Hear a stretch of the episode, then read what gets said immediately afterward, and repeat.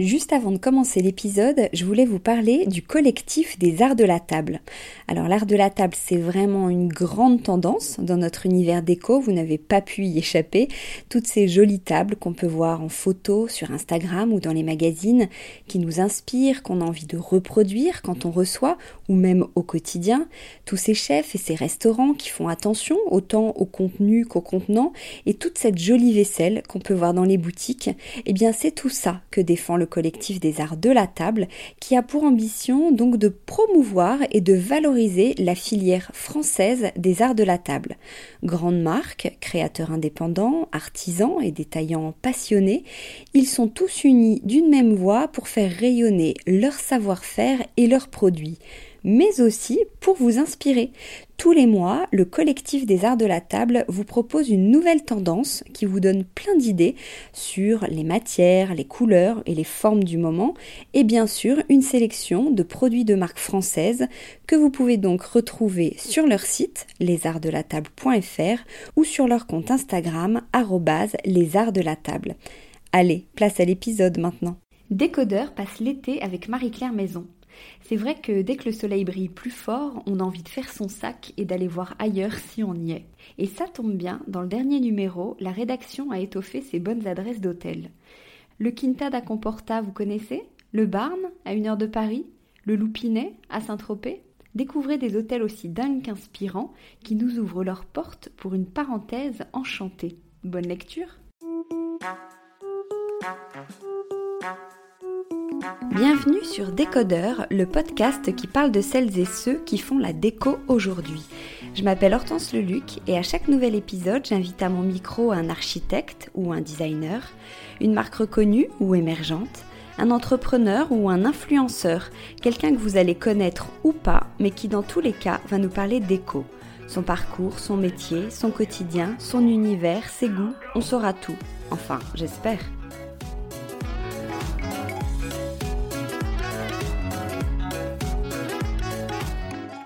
Bonjour à tous, merci beaucoup d'être là pour ce rendez-vous déco. Pour ceux qui écoutent pour la première fois, bienvenue. Surtout, n'oubliez pas de vous abonner à ce podcast pour ne pas rater les prochains épisodes. Pour un épisode de juillet, je trouvais ça joli de rencontrer Camille Souleyrol et Marie Vanditelli qui ont créé Invincible été. Ce nom plein de promesses est une marque française, 100% artisanale, qui s'appuie sur la technique photo du cyanotype. N'ayez pas peur de ce mot, on va tout vous expliquer. Pour créer des pièces uniques en bleu et blanc à partir de végétaux séchés.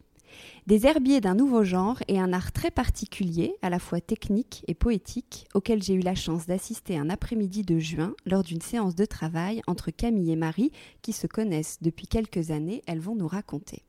Aujourd'hui, elles sont au Chac, un nouveau lieu incroyable en plein cœur de Paris. Un concept inédit dans une ancienne imprimerie de la maison d'édition Calman Levy, avec un espace de restauration, un coin cosy pour le café, des salles pour travailler ou organiser des réunions, et même un super studio de podcast dans lequel nous sommes aujourd'hui pour justement écouter Camille et Marie nous raconter leur histoire et leurs petits secrets, j'espère. Bonjour Marie, bonjour Camille.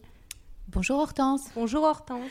Alors, on va attaquer euh, dans le vif du sujet tout de suite pour bien comprendre. Donc j'ai parlé de cyanotype.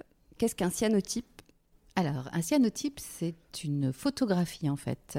C'est une technique qui a été inventée dans les années 1840 par un astronome anglais qui s'appelait Herschel et qui s'est aperçu qu'en mélangeant deux produits, euh, du citrate d'ammonium ferrique et du ferricyanure de potassium, il obtenait une solution photosensible. Grâce à cette technique, il a pu inventer une sorte de photocopie euh, d'objets euh, qu'il posait sur cette solution.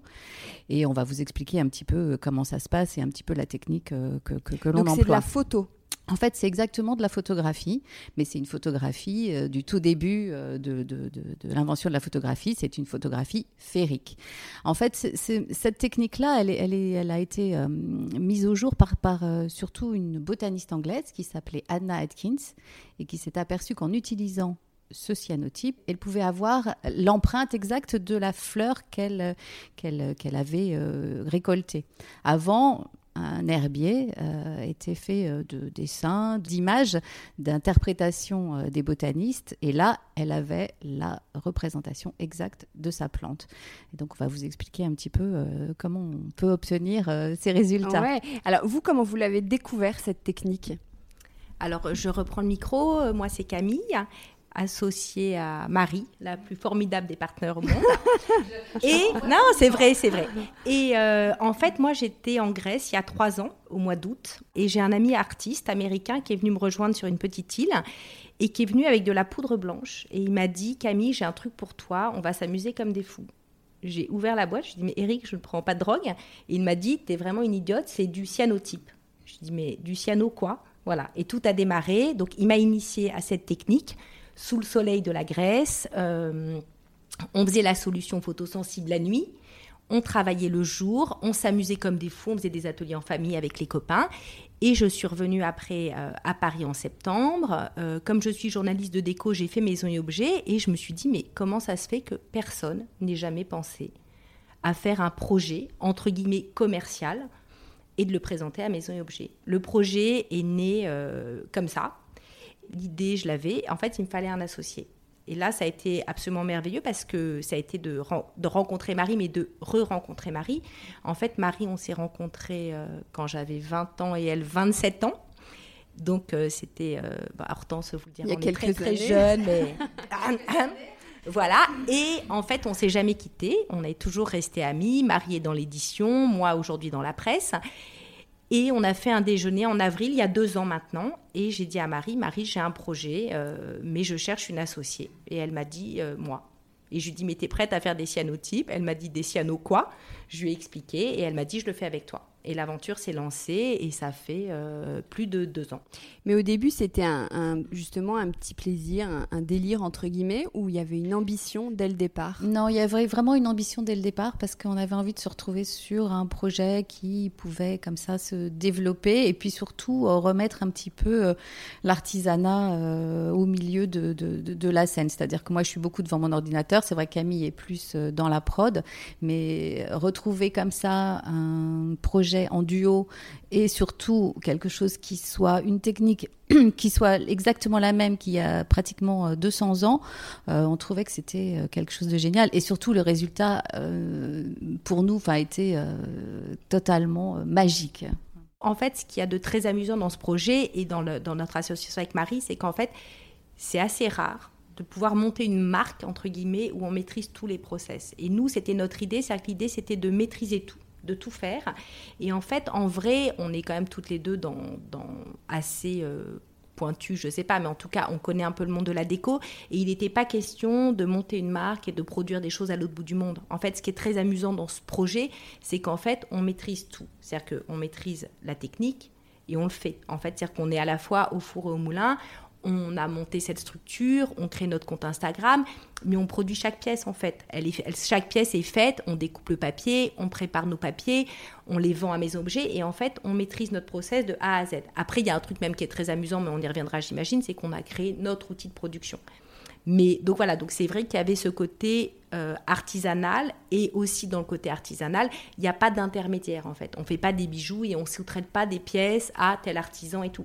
Les pièces on les imagine dans notre tête, on a créé notre herbier pour pouvoir travailler, et après, on travaille, et chaque pièce qui est en vente, c'est une pièce, c'est un petit peu le, un petit bébé de Marie et moi. Mais c'est un, vrai travail, du coup vous dites, mais vous avez déjà des vies euh, bien remplies. Comment vous organisez? Parce qu'on est un peu de psychopathes euh, de travail, et aussi parce qu'on s'amuse beaucoup. C'est un projet qui est entouré de soleil à tout niveau on y prend quand même beaucoup de plaisir. C'est un travail de chien, c'est énorme, ça nous prend beaucoup d'heures et beaucoup de temps, mais en même temps, on a eu, grâce à ce projet, des rencontres totalement folles, des associations qu'on n'aurait jamais pu avoir autrement, des projets magnifiques, et euh, c'est quelque chose d'extrêmement euh, solaire qui, maintenant nous anime quand même euh, vraiment. Et à quel moment vous avez senti que ça démarrait, que, que ça plaisait? C'est avec euh, Maison et Objets Oui, vraiment. C'était le premier Maison et Objets où on est allé. Alors, euh, la fleur au fusil. Euh, bon, enfin, il faudrait qu'on vous explique un petit peu comment c'est né parce qu'on on, s'est vu donc en avril et il fallait qu'on commence à prévoir des pièces pour septembre et surtout s'inscrire à Maison et Objets, c'est pas en septembre, il fallait s'inscrire au je crois que c'était 15 jours après notre rencontre. Donc ça a été un peu euh, un peu rock'n'roll mais voilà quoi, on a commencé à produire euh, Vous vous souvenez de votre premier client? Ah bah, je crois que c'était les, les, types de... Ah oui, c'était... On avait fait des tissus aussi, et c'était des Suisses, euh, des Suissesses qui, qui sont venus et qui ont acheté pratiquement tous les tissus d'un coup. Et après, on a eu deux grands gaillards anglais qui sont venus nous visiter et on disait bon, euh, oui, ils nous disaient ah c'est super, c'est chouette, ça nous intéresse vraiment. nous on savait pas trop et ils nous ont sorti leur carte et c'était Selfridges à Londres. Bon, on s'est dit ah peut-être qu'il y a peut-être quelque chose finalement, ça doit plaire quand même à des gens. Et, voilà, c'était. Oui, après le bon marché est passé et c'est là qu'on a commencé effectivement euh, à voir un petit peu qu'il y avait peut-être un avenir euh, dans le cyanotype. Nous, on voyait le potentiel qui à la frontière un petit peu artistique et déco. Après, on est toujours un peu seul dans sa tête. Et en fait, c'est vrai que maison et objet, bon, moi, la veille, d'un seul coup, je n'ai pas dormi. Je me suis dit, non, mais attends, mais je suis complètement zinzin, c'est beau dans ma tête. Tout le monde va se rendre compte que c'est affreux et on va rien vendre. J'ai embarqué cette pauvre Marie dans l'aventure, ça va être un échec retentissant. Bon, l'argent, il est perdu, c'est pas très grave, tant pis mais ça va être une telle désillusion pour elle, quoi. Et en fait, c'est vrai que le deuxième jour, en fait, on avait remboursé le stand. C'est-à-dire que les gens s'arrêtaient sur notre stand, les gens nous achetaient des pièces, partaient avec. Et c'est vrai que voilà, on a eu des grands noms de la déco qui se sont arrêtés. Euh, et on s'est dit, ok, en fait, on trouve ça beau, mais on n'est pas toute seule, quoi. Donc ça a été un peu, on a été rassurés de, de, de, de ça, mais c'est vrai que la veille, on était quand même un peu genre d'un seul coup, mais est-ce qu'on n'est pas complètement zinzin? En fait, il faut préciser qu'effectivement, ce ne sont que des pièces uniques. Parce que cette technique euh, fait qu'on doit préparer nos papiers à l'avance avec cette fameuse solution photosensible. Et chaque coup de pinceau est un coup de pinceau totalement unique. Donc on le fait la nuit, euh, avec des petites lampes, donc on, et on voit pas tout à fait bien ce qu'on fait. Donc on applique cette solution sur notre papier, qui est un très beau papier euh, pour aquarelle, donc qui arrive à boire le mélange.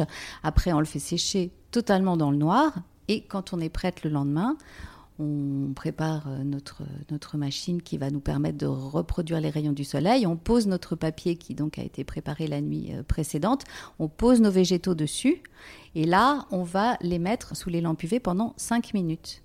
Donc ensuite, quand on sort le papier qui est resté euh, dans cette machine que l'on a fabriquée avec les végétaux dessus, on rince entièrement le papier toute la solution qu'on a appliquée disparaît et comme par magie, le bleu apparaît, c'est-à-dire que tout ce qui a été touché par les UV devient bleu et tout ce qui a masqué les UV reprend la couleur du papier, donc devient blanc. Euh, visuellement, on a ce mélange comme ça, cette, ce, duo de blanc et de bleu, un bleu complètement dingue est le, du bleu de Prusse euh, pur. C'est exactement la solution euh, qui est utilisée pour créer cette couleur. Et c'est vrai que là, il y a un petit côté magique auquel, bah oui, Hortense, vous avez pu c'était dingue. C'est toujours le, ce bleu-là. On obtiendra toujours ce bleu de Prusse. Oui, il existe des, produits, mais alors pour le coup, qui sont absolument, euh, totalement chimiques et presque instables, qui pourraient créer du bleu ou du rouge, mais on avait quand même décidé de ne pas euh, utiliser euh, du bleu, du, du, vert ou du rouge, pardon. Et mais on avait décidé de pas de pas utiliser ce type de produits qui sont beaucoup trop difficiles à manipuler. Et le bleu est une couleur tellement universelle qui plaît aux hommes, aux femmes, aux enfants. Il y a quelque chose de totalement euh, addictif avec ce bleu. Là, on a fait un énorme panoramique euh, qu'on a installé dans un, dans un lieu très joli euh, qui s'appelle chez nous Campagne, dans le Perche. On a recouvert un mur entier de papier peint qu'on a réalisé à partir de nos pièces uniques en numérique. Et là, on rentre et on est enveloppé littéralement de ce bleu. et voilà. C'est vrai qu'il y a ce bleu, il y a aussi toute la, composition qui fait toute la, beauté de la photo, je dirais. C'est réfléchi, ça? Oui, en fait, il faut qu'on vous explique, parce que c'est vrai qu'on est sur un podcast et que nous, c'est un projet euh, très visuel. En fait, pour faire des cyanotypes, il faut des plantes. Et en fait, nous, en amont du projet, c'est-à-dire que quand on a décidé avec Marie en avril il y a deux ans de faire le projet, en fait, la première chose, ça a été de constituer un herbier. Il y a aussi quelque chose de très important dans cette technique, euh, dans le cyanotype, c'est qu'on n'est pas sur une histoire, contrairement à la photo classique argentique, on n'est pas sur une histoire d'agrandissement. On est à échelle 1. Ça veut dire quoi? Ça veut dire que si on vend un tirage avec une fougère qui fait 1m10, c'est qu'on a dans nos herbiers une fougère qui fait 1m10. Si on a dans nos herbiers, dans nos, dans nos cyanotypes, s'il y a un tirage avec du muguet, on va avoir du muguet. En fait, on est dans la réplique exact de la plante. Il n'y a pas d'agrandissement. On a trois formats pour le moment. Et en fait, ces trois formats nous ont obligés à constituer trois herbiers différents. On a un herbier qui fait format 3, on a un herbier qui fait 56-76 et on a des très grands herbiers qui font 76-106 cm. Donc là, on commence à être vraiment sur des choses un peu étonnantes. On a moins l'habitude de voir ça. Je veux dire, faire sécher euh, une branche, par exemple, d'érable japonais euh, de plus d'un mètre, bon, on commence à être dans des très belles pièces. Donc il y a tout ce travail en amont de préparer les papiers, de les faire sécher, d'accord? Et le lendemain, quand on est prêt à insoler, c'est-à-dire à, révéler euh, à travailler ce papier et à le faire euh, réagir avec des UV, en fait, on va les piocher dans nos herbiers. Et en fait, c'est un peu à la manière d'un poème. On va choisir des mots, pour faire un poème, où on va choisir des plantes dans nos herbiers pour créer une composition. Alors, on peut décider d'être sur des choses très simples, je ne sais pas, moi, d'être sur deux coquelicots et un brin de blé, mais on peut aussi s'amuser à faire des bouquets baroques, très 18e, où on mélange différentes essences de plantes. On va avoir du végétal, mais on va avoir du floral. C'est-à-dire qu'on va mélanger des fleurs avec des branches d'arbres, avec des graminées, et on va avoir des compositions comme ça, un peu de jardin sauvage. Donc en fait, il y a aussi tout ce travail entre guillemets de composition. Et c'est vrai que notre travail euh, avec Marie, en fait, notre expertise, on est un petit peu comme deux petites pots de Nutella, c'est beaucoup d'expérience où on a l'habitude de concevoir des choses. Donc en fait, c'est vrai que ces compositions, on les fait assez librement, quoi. Et c'est vrai que voilà, souvent, c'est, c'est, euh, on s'en sort pas si mal, quoi. Il y en a qui rendent mieux que d'autres? Alors en fait, bien sûr, il faut savoir que dans le cyanotype, on va avoir des pleins et des vides. Par exemple, si j'ai une fougère, je vais pouvoir, je vais avoir des choses très détaillées parce que la fougère est très ciselée.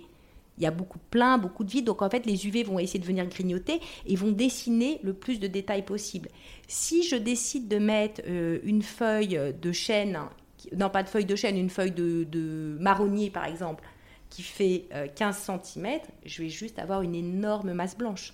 Donc en fait, on a appris avec tout ce qu'on a expérimenté. De toute façon, ce projet, il est quand même très empirique puisque on s'est initié toute seule.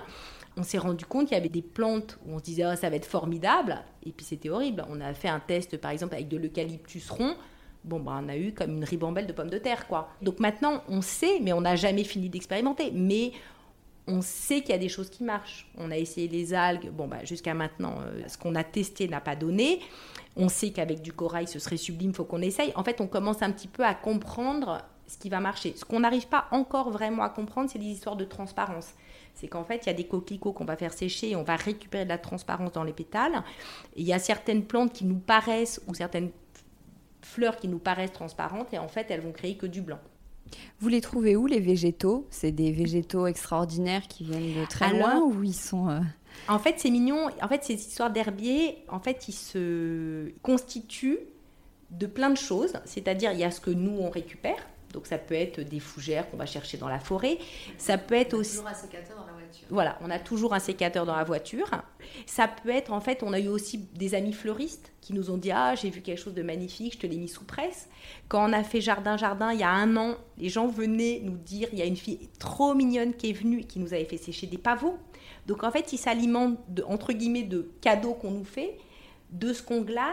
On a fait un événement avec une fleuriste très connue, la Marianne Guédin par exemple, qui à la fin de l'événement, elle a dit non mais prenez tout. En vrai, c'est des choses qu'on recueille nous, des choses qu'on nous donne on le crée d'une manière un peu aléatoire en fait. On se dit pas tiens on va faire toutes les variétés de fougères et puis après on va passer à toutes les variétés d'eucalyptus. Il se constitue un peu de nos rencontres. C'est vrai que là évidemment il y a eu la saison des coquelicots, on a fait beaucoup d'herbiers de coquelicots. Euh, c'est voilà, c'est vrai que c'est aussi la belle saison, c'est aussi le nom de la marque bien sûr, c'est l'été et on est dans la pleine euh, floraison euh, des plantes et tout ça. Donc c'est vrai que c'est un moment pour nous de récolte. Mais ça se fait, on part en week-end. Là, je suis on est revenu du Perche. J'ai hurlé sur la bande pour que mon mec se mette sur la bande d'arrêt d'urgence parce qu'en fait j'ai vu des fleurs de carottes et je me suis dit on sait jamais, ça peut toujours nous servir. On n'en a plus beaucoup. Voilà. C'est en fait c'est un projet qui nous accompagne tous les jours. Hein. Vous faisiez des herbiers avant? Il y, a un grand retour quand même. On voit beaucoup d'herbiers euh, aujourd'hui. Il y a une vraie tendance. Comment, comment elle s'explique? Alors en fait, moi j'ai toujours fait des herbiers. C'est une façon un peu d'immortaliser la nature. C'est aussi prétexte à une balade. Tu sais, il y a, là, il y a un texte magnifique qui est sorti sur le fait de ramasser des coquillages, qu'en fait, ça mettait dans un état méditatif. Il y a tout un article, en ce moment, euh, je sais pas, dans un magazine anglais, qui raconte à quel point c'est presque une expérience philosophique et méditative. Eh ben, en fait, dans le fait de faire un herbier, c'est un peu la même chose. C'est-à-dire que d'abord, quand on fait du cyanotype, on ne voit plus jamais la nature comme on la voit avant. C'est-à-dire qu'on la voit avec des pleins et des vides. On la voit avec des ciselés, on voit tout ça. Et après, euh, c'est une excuse en fait aussi pour aller se balader, euh, pour aller ramasser. Moi, j'adore les feuilles de chêne, par exemple. Je ne peux pas m'empêcher d'en ramasser, de leur faire des petits yeux, de faire des petites familles comme ça. Mais c'est assez génial en fait d'aller glaner des choses. Et surtout, l'herbier, en fait, il permet de garder les plantes ce qui est génial avec le cyanotype, c'est que pour les botanistes, ça a été la révolution. Mais ça a été la révolution pour deux raisons. C'est-à-dire qu'en fait, avant l'arrivée du cyanotype, il y avait des naturalistes, comme Buffon, qui décrivaient les plantes et qui travaillaient avec ces dessinateurs qui dessinaient la plante. Donc ça, c'était une vision qui était quand même très subjective. Ah, c'est plutôt comme ça, c'est plutôt cette couleur et tout ça. Il y avait à l'époque des herbiers. Donc on avait une description de la plante, on cueillait la plante. Il y a plein d'herbiers du 18e qui sont encore euh, présents, sauf que c'est très fragile. Et la différence, c'est que le cyanotype est beaucoup moins fragile qu'un herbier. Le cyanotype, c'est une photo. Si vous gardez une fougère, une fougère 200 ans dans votre armoire de famille, en vrai, vous allez ouvrir le livre dans 200 ans, vos arrière-petits-enfants, il n'y aura plus de fougère.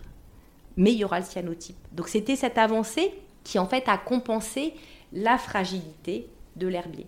Mais c'est la même histoire en fait. Le cyanotype, donc c'est une technique euh, photo, donc souvent on parle de chambre noire. Vous, vous avez une chambre noire en fait? tout à l'heure, euh, Marie, vous en parliez un peu. Ben non, parce qu'en fait tout se passe à la lumière. En fait, la chambre noire euh, pourrait être utile dans une, une histoire de développement photographique. Alors, c'est pas du tout cette technique-là on applique le produit la nuit, ça c'est sûr, puisqu'il est photosensible, il faut surtout pas qu'il voit les UV. Mais la révélation se fait dans de l'eau claire, hein, rincée en plein jour, euh, juste quand on a terminé. Après les cinq minutes d'insolation, le papier est plongé dans l'eau et là, euh, toute la technique euh, est stoppée, l'insolation est stoppée et l'image est fixée à jamais. C'est vraiment tout simple. Donc en fait, on fait beaucoup d'ateliers et c'est là qu'on voit vraiment l'intérêt de tout le monde et ce côté totalement magique de la révélation. Euh, et la technique d'insolation Quand on s'est vu avec Camille, on s'est dit bon, alors on va faire euh, des petits papiers euh, qu'on va vendre, etc. Puis on dit ah, ce serait quand même pas mal si on avait des tailles un petit peu supérieures. Quoi. Si on fait du A4, ça va vite être limité. Ok, donc on s'est dit mais comment on va faire Au soleil, c'est hyper instable, c'est trop compliqué. Bon, bah qu'est-ce qu'on va faire? On va fabriquer une machine pour faire nos cyanotypes, même en plein hiver, parce qu'il va pas toujours faire beau. Mais oui, mais comment on va faire? Parce que qu'est-ce qu'on prend? Qu'est-ce qu'on utilise? Donc Camille a essayé de se renseigner de son côté, moi de mon côté.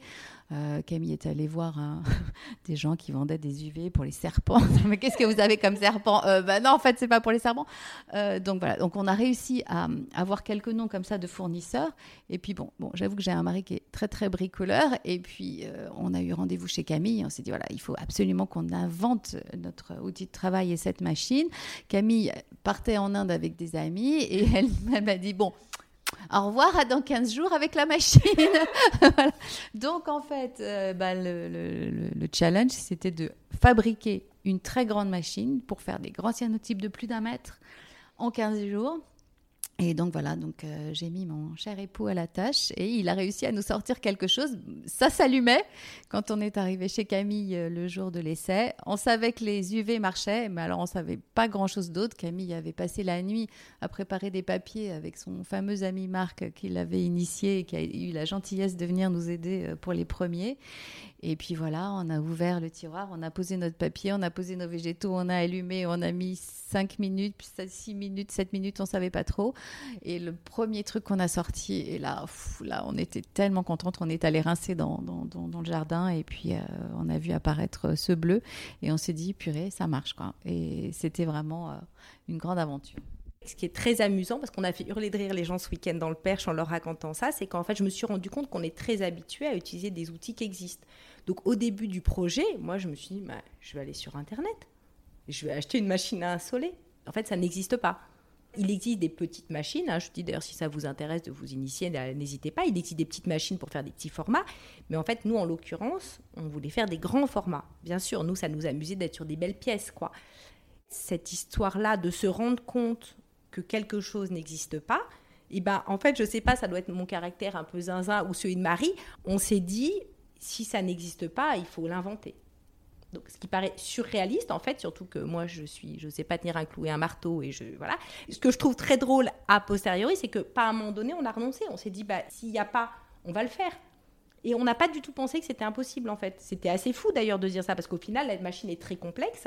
On nous a demandé depuis les plans de la machine, autant vous dire qu'on ne les donne pas. En fait, cette machine, les deux machines, puisqu'on a deux formats, et tout ce procédé, nous, personnellement, comme on l'a inventé, on l'a breveté, on l'a déposé à l'INPI. Donc c'est très amusant. C'est comme si on voulait, euh, je sais pas, on voulait faire euh, du tissage de, fil de fer et on invente un métier à tisser pour le fil de fer, quoi.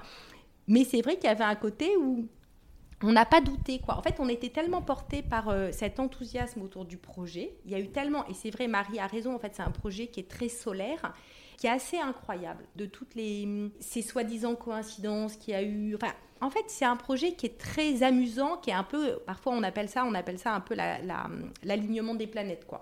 Des choses un peu magiques se sont produites. Comment on a réussi, comment Philippe, le mari de Marie, a réussi à fabriquer cette machine? Alors, on a vu des informations d'ingénieurs, d'électriciens, on a vu des conseils et tout.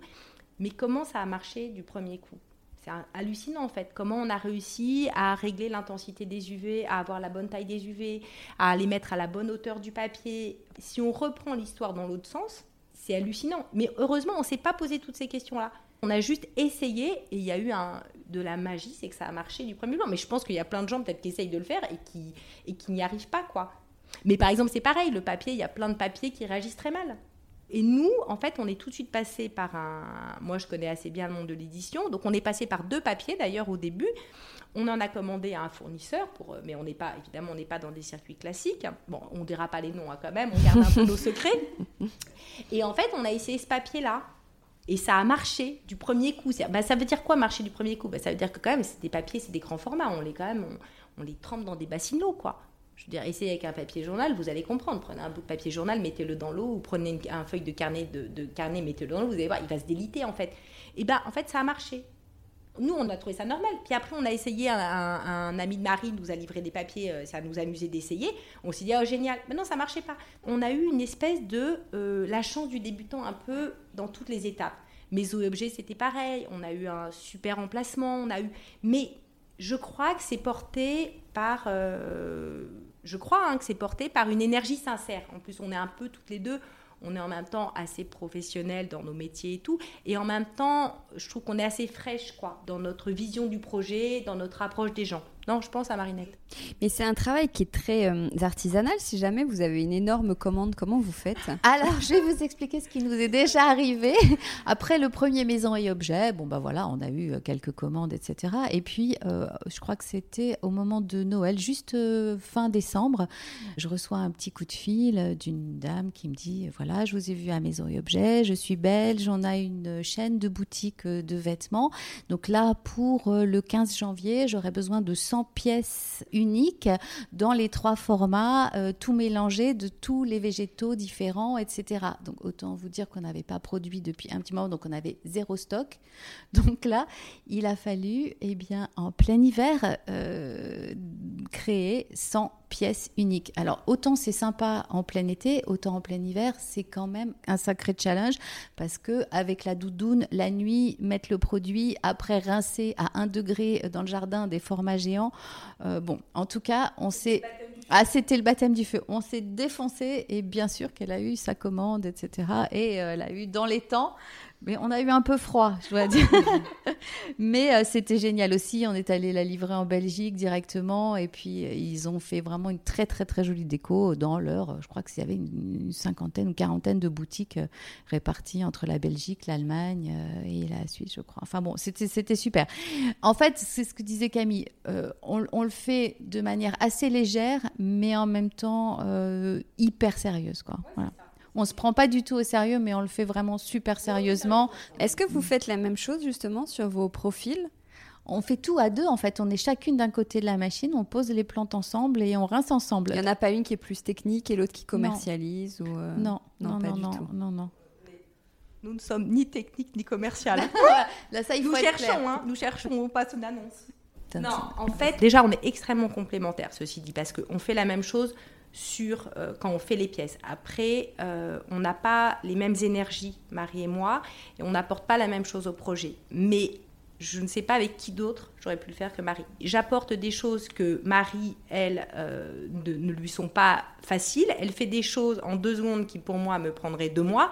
Et c'est vrai que c'est assez génial d'être euh, complémentaire comme ça.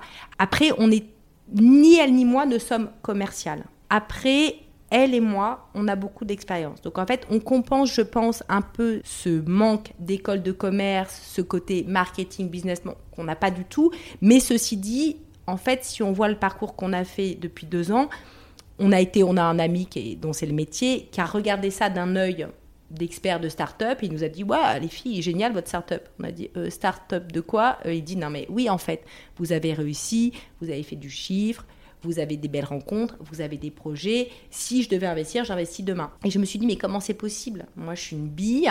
Marie, c'est pas non plus ses compétences. Euh, mais ce qui est vrai, c'est que ce côté, entre guillemets, amateur est compensé par de l'expérience humaine et professionnelle qui va faire que si on va à un rendez-vous, par exemple, je sais pas, pour faire une mission pour une très belle marque, et eh ben en fait, on va appeler des gens un peu pour nous aider à établir le devis, parce qu'on a quand même un réseau un peu étendu. Et puis, on va avoir un rendez-vous plutôt sympa. Et puis, au final, on va le faire le truc et ça va bien se passer. Donc, après, en fait, la marque va nous rappeler pour refaire autre chose. Notre manque d'expertise marketing, commercial a été compensé, en tout cas pendant ces, deux dernières années, par, euh, par une notion de l'expérience et, et, un certain professionnalisme qu'on a toutes les deux. Hein, tu es d'accord, Marie oui, N'hésite pas à, passer beaucoup de temps. Hein. C'est tout, tout, ce qu'on a obtenu, c'est aussi beaucoup, beaucoup de notre temps. C'est de notre temps libre parce qu'on a chacune un métier qui nous prend énormément euh, de temps. On a des métiers largement à plein temps, voire plus. Et ça, on le fait encore en plus. Mais avec une telle énergie, on n'a quand même souvent pas vraiment l'impression de travailler. Et c'est quelque chose qui nous apporte euh, d'autres choses que notre Justement, qu'est-ce que ça vous apporte? Que vous avez toutes les deux des métiers déjà très créatifs et ça c'est une activité qui l'est tout autant. Qu'est-ce que qu'est-ce que vous êtes venu chercher ah bah Là, on a toutes les rencontres qu'on ne pourrait pas avoir euh, d'habitude dans un milieu professionnel. On gravite souvent euh, autour de, des mêmes choses et des mêmes sujets. Bon, c'est vrai que Camille rencontre beaucoup plus de gens que moi, puisqu'elle est journaliste et que c'est aussi euh, son travail. Mais c'est des personnes qu'on n'aurait jamais rencontrées autrement. Et c'est des retours qu'on a et de gens qui ne sont pas forcément professionnels, parce que quand on fait des ateliers, on accueille tout le monde de tous les âges, de tous les milieux, de tous les domaines. Et là, on arrive à échanger avec des gens qui sont totalement incroyables et les marques qui viennent vers nous pour euh, travailler. Enfin bon, tout ça, c'est des choses que, bien entendu, on n'aurait jamais eu. On a toutes les deux effectivement des métiers créatifs et des métiers où on rencontre beaucoup de gens. Euh, Marie, beaucoup dans l'édition. Moi, étant dans la presse, effectivement, un truc un peu plus ouvert sur différents corps de métiers. Mais en vrai, pendant ces deux ans, on a rencontré des gens qu'on n'aurait jamais rencontrés, ni elle ni moi. Je veux dire, quand on rencontre par exemple l'équipe du Muséum d'histoire naturelle qui possède des cyanotypes d'Anna Atkins, qu'on a une visite privée de ce lieu qui n'est ouvert que pendant la journée du patrimoine, avec les bibliothécaires qui sont folles de joie, les conservatrices, de nous montrer à nous, en privé, les travaux d'Anna Atkins dans cette bibliothèque magnifique. Je veux c'est un cadeau de la vie en fait. Si on rencontre un paysagiste magnifique euh, à Jardin Jardin, un homme qui a un talent fou et qui vient nous dire c'est génial les filles, j'aimerais bien qu'on en fasse, est-ce que je peux en faire un avec vous? Mais quelle rencontre géniale On a rencontré des gens du luxe, de, vraiment de très très belles marques de haute couture euh, française, des maisons d'exception, avec qui on a eu des rendez-vous mais formidables, avec qui on a fait des ateliers, avec qui on a ri, avec qui on a partagé, et en plus qui nous ont rémunérés et qui nous envoient un message en disant merci les filles, quel bonheur de vous avoir rencontré. Donc moi, par mon métier, je ne vais pas rencontrer ces gens-là. Et si je les rencontre, en tout cas, je ne vais pas partager avec eux une expérience créative. Et ce qui est génial, c'est qu'en fait, on partage une expérience créative. Soit on est sur un salon à Maison Objet, on va rencontrer des gens qui vont nous acheter des pièces, mais là, on va effectivement avoir des rencontres avec des belles marques. On a, on a été invité à exposer notre travail au bon marché pendant huit mois. Ça veut dire quoi? Ça veut dire qu'en fait, on a rencontré toutes les équipes du bon marché. On a rencontré les filles du merchandising, on a rencontré la responsable maison. Mais en fait, c'est des gens on s'est régalé de les rencontrer. Donc en fait, ça nous a permis de faire des rencontres humaines, d'avoir des échanges euh, artistiques avec le monde euh, des boutiques, avec le monde de la botanique, avec Jardin Jardin, avec le Muséum d'histoire naturelle, avec des gens des galeries d'art. On est dans une très belle galerie d'art à Paris. Donc en fait, ça nous a ouvert des portes euh, interactives, d'interaction, avec plein de gens très différents. Et ça, c'est follement amusant. Et, euh, et aujourd'hui avec Hortense, donc génial. Mais on a aussi du, du, public qui vient nous voir, qui veut partager avec nous cette technique. Et en fait, l'avantage de cette technique-là, c'est qu'on peut s'en approprier très très vite. C'est-à-dire que c'est pas très compliqué à faire en réalité. Chaque résultat est très beau. Donc les gens qui ont peur d'être, euh, enfin qui disent moi j'aimerais bien faire des choses créatives, j'aimerais bien être un peu artiste, etc. Et qui ont peur de se lancer, grâce à ça, grâce à nous, on les entoure, on les aide, on les encourage. Ils font une pièce qui est super jolie. Et en fait, c'est pour montrer aussi, remettre un petit peu l'art au niveau de, tout le monde. On a des prix qui sont euh, super raisonnables. C'est le prix d'une photo euh, classique qui elle-même est tirée à plusieurs exemplaires. Là, chaque pièce est totalement unique. Il n'y en aura jamais de pareil. Et même, c'est parfois un problème parce que si de temps en temps, on aimerait bien reproduire exactement la même chose, mais on n'y arrive jamais. On a mis un petit peu l'art au, niveau de, plein de gens. En fait, c'est un projet qui est à la frontière entre artisanat et art. Comment vous voyez l'avenir d'Invincible été dans deux ans, dans, dix ans? Vous voyez où? Ce projet, il nous prend du temps. Euh, si on n'avait pas toutes les deux des métiers à côté, on mettrait les bouchées doubles et on pourrait faire beaucoup de choses. Là, on est un petit peu limité par notre temps, qui est un peu incompressible. Ce projet, il a trois axes, en fait, et ça depuis le début. Le projet, il est de vendre des pièces uniques. Très bien, des cyanotypes, repartir de l'histoire de la botanique, de s'inscrire dans les traces d'Anna Atkins et de faire des herbiers cyanotypes et de vendre nos tirages uniques. Ok, ça c'est depuis le début, c'est ce qu'on a fait à Maison Objet, c'est ce qu'on fait à travers les galeries d'art qui nous représentent. Et à travers notre site, on vend nos pièces. Après, il y a deux autres axes dans ce projet. Et ça, c'est, pas tout ça, c'est très clair pour nous depuis le début. C'est qu'en fait, on a vendu des pièces et on s'est dit, mais on a vendu des choses magnifiques, des choses somptueuses et on les reverra jamais. Donc en fait, on est parti d'un constat qui était que quand on fait un workshop, un workshop, c'est on va travailler 24 heures ou 48 heures et on va faire une série de pièces, un peu comme un potier hein, ou comme un céramiste. Donc on va faire un, c'est pas nous, c'est pas au four, mais c'est dans notre machine à insoler. On fait des fournées de cyanotypes et les plus belles pièces, en fait, on les numérise en très haut def, en très très très haut def, et ça nous donne en fait une banque d'images. Et c'est vrai qu'on est en train de constituer depuis deux ans, je pense, la plus grosse banque d'images haute définition de cyanotype. Des choses simples, des choses compliquées, des fonds, des couleurs. Ça, c'est le deuxième axe du projet qui est de donner lieu après à des collabs. Et ça, ça a déjà démarré. On a, on a fait une collab avec la marque Aigle, qui sort en Asie avec des parkas qui sont en train de sortir en Corée, au Japon et tout ça. Ça sort là en ce moment. Et euh, on a une collab magnifique avec une très belle marque d'accessoires, avec des foulards, des pochettes, euh, beaucoup de très belles choses qui va sortir l'année prochaine. Donc ça, c'est la banque d'images. Et après, il y a un troisième axe auquel on avait pensé, mais qui en fait se révèle être le plus monétisable. Quelqu'un du marketing nous dirait mais foncez dessus. En fait, c'est exactement ce que disait Marie, c'est les ateliers. C'est-à-dire que nous, au début, on ne s'est pas dit qu'on voulait faire des ateliers, qu'on voulait partager ça. On a fait notre machine, c'est notre outil, on produit. Mais on a présenté sur Jardin Jardin. Et on avait la machine. Et on a une deuxième machine plus petite. Et Jardin Jardin nous a dit, écoutez, nous, on aimerait bien que les gens aient une expérience. Est-ce que vous pourriez faire de la démonstration? On dit, bah oui, on veut bien partager ça un petit peu, quoi. Sauf qu'en fait, ça a été l'émeute. Les gens faisaient la queue pendant euh, deux heures. Avec Marie, on n'a rien compris. On a mangé une pomme debout avec du jus de pomme qui tombait sur les cyanotypes, j'oublierai jamais. Marie, qui est quelqu'un de très sérieux, s'est mis à ricaner nerveusement à partir de 4 heures d'après-midi. Moi, j'étais complètement à l'ouest, je fumais clope sur clope à l'époque, j'ai arrêté depuis. On était azimutés. Et là, on s'est dit, non, mais alors là, je crois qu'il y a un gros marché. Donc en fait, après, on nous a beaucoup demandé de faire des ateliers beaucoup de marques et d'ailleurs euh, j'en profite pour les remercier. Après concrètement ça nous prend beaucoup de temps, beaucoup d'énergie. Donc pour l'instant notre politique et c'est sans aucune prétention, c'est de se dire on le fait de façon exclusive dans des lieux prestigieux autour d'une expo. Voilà, on va pas, c'est pas la foire fouille, on va pas aller faire la foire de Paris et on n'est pas des. Sinon, j'ai l'impression de me voir comme un, comme une espèce de lutin de foire, c'est l'angoisse de rap carotte, je sais, sur les marchés. Donc en fait, l'idée, c'est de le faire. Oui, si on est dans un cadre un peu magique, si c'est un prétexte pour euh, que ce soit euh, un moment un peu féerique, voilà, jardin, jardin, c'est parfait. Euh, là, on était dans un endroit magnifique dans le Perche, dans un ancien prieuré avec des gens absolument déments et tout. Mais si on met quelqu'un dans le projet cette année, en fait, c'est ça qu'il faut développer.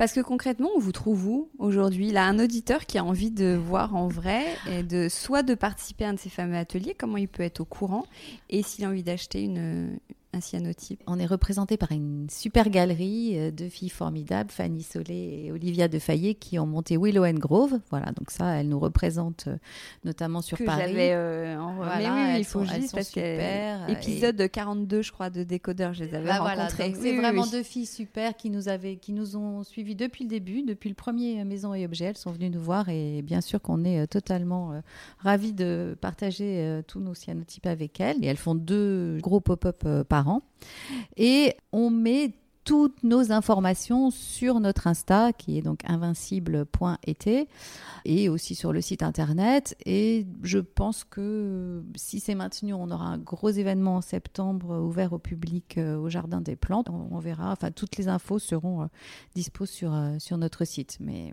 Je vous ai toujours pas demandé le, le nom d'Invincible été, ça vient d'où? Alors en fait, ce nom, Invincible été, c'est une phrase magnifique de Camus que j'ai découvert il y a longtemps. J'étais en reportage avec un photographe.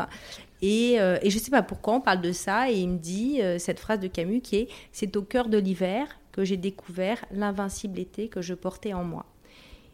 Et cette phrase, je l'ai trouvée d'une force hallucinante parce que je me suis dit, en fait, moi j'ai eu un parcours euh, pas toujours facile et je me suis dit, mais il faut jamais oublier, même quand on a des moments de chagrin, qu'on a chacun a en lui un soleil, quoi.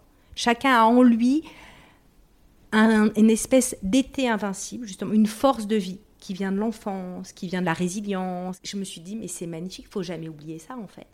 Faut jamais oublier qu'on a tous un invincible été j'avais cette phrase dans un coin de ma tête et avec Marie, on cherchait le nom. Alors on est passé par, euh, par des choses monstrueuses. On était là, euh, bah, évidemment, euh, les Prussiennes, bleu de Prusse, les, je sais pas moi, les mots bleus. Enfin, je vous dis n'importe quoi. Enfin, que des choses pas très jolies. Et je ne sais pas pourquoi.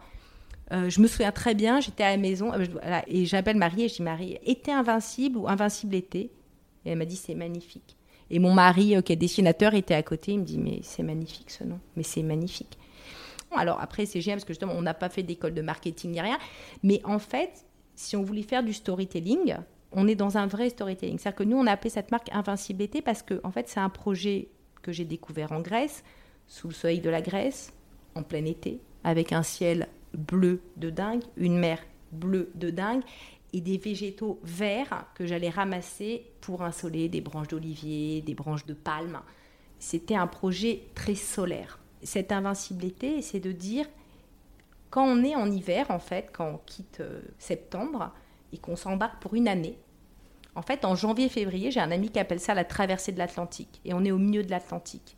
Et l'été derrière, en fait, on n'en a plus les bienfaits. Et l'été devant, il est très très loin. Et là, on est au milieu de la mer. Et bien là, il y a un poster chez vous, il y a un tirage chez vous d'Invincible été. Et en fait, il y a un été qui a eu lieu, mais il y a un été qui vous attend quelque part. Et en fait, alors c'est des mots, c'est du storytelling, c'est génial, mais en fait, c'est vrai. C'est comme ça qu'on l'a vécu, c'est comme ça que j'ai découvert le procédé, c'est comme ça qu'on vit la marque, c'est vraiment avec du soleil qu'on le fait, c'est vraiment avec de l'eau qu'on le fait, c'est vraiment un projet où on fait vraiment nos herbiers en été. Donc en fait, il se trouve que le storytelling magnifique est totalement véridique. On n'a pas été obligé de l'inventer en fait, il est là. C'est vrai que c'est aussi un procédé où toutes les étapes sont belles. C'est-à-dire que l'herbier est magnifique, la couleur du papier qui est vert-jaune euh, avant d'être insolé, qui devient vert avec un vert complètement dense que tout le monde a envie d'arrêter mais qu'on ne peut pas arrêter et qui devient bleu. Le storytelling magnifique qui se fait tout seul en fait. C'est-à-dire que si on nous demande des photos de l'atelier, mais c'est un rêve en fait. Si on nous demande de venir participer à un workshop, c'est bluffant. Je sais pas comment vous dire. En fait, c'est pas comme si on était dans une tannerie quoi ou à la fin vous sortez un sac en cuir, c'est magnifique, mais vous avez pris une peau de bête, ça pue, c'est nettoyé, vous, vous salissez l'eau. Nous, l'herbier est dingue, les feuilles de papier sont jaunes, elle devient verte, ça devient bleu, ça sèche, le bleu est très lumineux, d'un seul coup il devient hyper dense, hyper profond. On a une chance énorme, c'est que ce projet à lui-même est un plan marketing, quoi. mais c'est pas de notre fait en fait tout ça on l'a découvert euh, au fur et à mesure qu'on a monté le projet en fait on s'est dit les gens disaient ah non mais c'est beau hein. ah non mais tout est beau hein. Ah non mais non mais c'est là donc là ah ben oui c'est vrai tout est beau. Non mais c'est une chance en fait. Mais tout ça c'est pas des choses qu'on a ça fait partie de la force du projet. Vous avez des tableaux invincible été chez vous ou vous saturez? Alors moi j'en ai. J'en ai plein, j'ai tous les tirages et tout ça dans l'atelier, euh, d'abord parce que ça sert aussi de showroom. Oui, on n'a pas dit ça, mais c'est très important. Si des gens sont à Paris et veulent nous rencontrer, en fait, pour des, vraiment des rendez-vous avec des gens qui sont intéressés, en fait, on ouvre le showroom, on boit un café, un thé et les gens choisissent leurs pièces parce qu'il faut les voir. C'est mieux de les voir en vrai. Alors évidemment, quand on habite en province, on regarde les photos sur le site. Mais s'il y a vraiment un désir d'achat, après, sincèrement, on n'ouvre pas la porte de l'atelier pour un A3 parce que c'est on n'a pas le temps. Mais si quelqu'un veut acheter une belle pièce, elle est toujours reçue euh, de façon très chouette à la maison. À la maison qui est aussi atelier, à Paris, à République. Et il se trouve que, donc moi j'en ai beaucoup. Et mes enfants, qui ont tous fait des ateliers, en ont tous dans leur chambre. Moi, j'en ai, j'en ai un peu dans mon bureau et dans la chambre de ma fille. Voilà, c'est, un peu plus dur de les mettre dans mon salon parce que mes murs sont déjà très occupés. Euh, voilà, mais, si, mais j'adore, j'adore. À chaque fois que je les vois, euh, je me dis, oh, oh là là. Bon, bref. En tout cas, ça, apporte toujours cette espèce de... C'est un bleu qui est extrêmement rassurant, très enveloppant, euh, très agréable à regarder et qui va vraiment avec tout. C'est un peu comme du jean. les gens achètent et ça, ça, va, ça va partout en fait. Et ça marche tout le temps.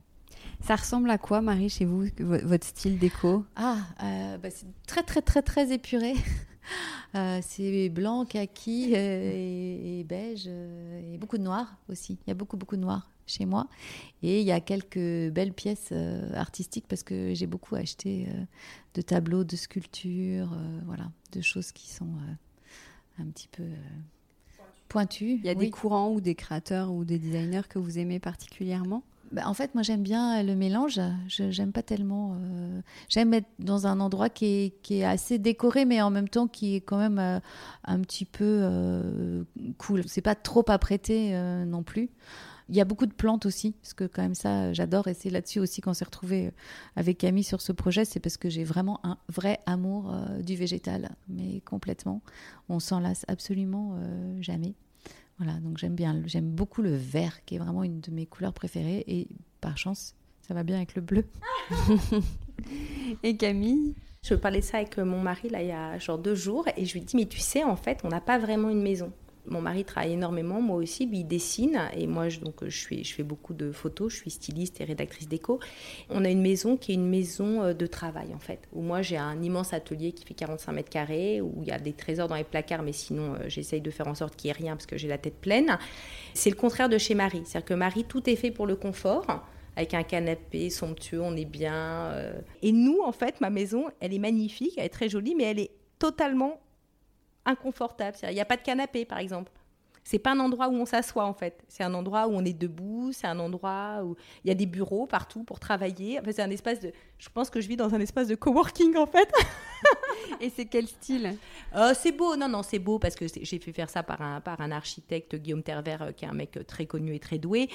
Et euh, c'est dans les revues d'écoute. C'est très beau, mais en fait, comme moi, je suis un peu envahie par, euh, mais dans le bon sens, j'adore ça. En fait, moi, mon métier de styliste déco m'a guéri. En fait, j'adorais les objets, et si j'avais pas fait ce métier, en fait, je serais antiquaire ou brocanteuse, parce que j'ai une passion totale pour les objets, mais euh, d'un herbier à, un tableau, euh, à un fauteuil. Donc, en fait, mon métier de styliste, où je fais des mises en scène de déco, m'a complètement guéri. Quoi. Je suis comme une, styliste de mode. Au bout de 20 ans de fringues, en fait, elle a un jean et un t-shirt blanc, quoi. Et ben, moi, en déco, j'ai rien, parce que je suis vaccinée tous les objets qui me font rêver, je les fais vivre dans des images et après j'en ai plus besoin. Donc c'est un espace, oui, il y a une grande table pliante euh, avec un ordinateur dans un grand espace euh, en bois, c'est très beau, hein. Mais en vrai, le moment où vous voulez vous mettre dans un canapé pour être cool, là, c'est là vous dites waouh, mais où est-ce qu'on se pose? Voilà, c'est assez drôle, hein, mais j'ai réalisé ça il y a deux jours. Et bien là, justement, ce sont bientôt les, les vacances. La maison idéale, elle ressemble à quoi justement pour être à la cool, pour être confortable et chillé en fait, le seul endroit où j'arrive à me reposer, c'est bizarre, hein, c'est quand je pars en Grèce parce que il fait tellement chaud, entre 2h et 5h, qu'en fait, je suis obligée d'être à l'abri et de bouquiner. Donc c'est le seul truc qui est obligé de m'arrêter en fait. C'est la force du soleil qui fait que non, je ne vais pas aller me baigner parce que je vais cramer. Non, je ne peux pas partir faire une randonnée parce que je vais carboniser. Non, je ne peux pas aller faire le marché parce que je vais mourir de chaud. Donc en fait, je suis obligée de lire à l'abri de la lumière. Et il fait même un peu trop chaud pour faire des cyanotypes. Et Marie, votre maison idéale? Ah, Ma maison idéale, moi je crois que c'est la, la maison de soulage au bord de la mer, c'est-à-dire hein, une grande lame euh, en béton avec un peu de bois et vue sur la mer. et pas grand-chose dedans.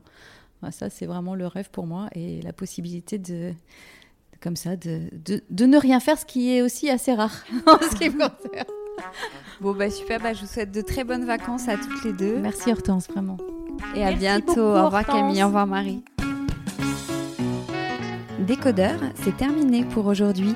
Merci beaucoup d'avoir écouté en entier. Si vous avez aimé, n'oubliez surtout pas de vous abonner à cette émission pour ne pas rater les prochains épisodes.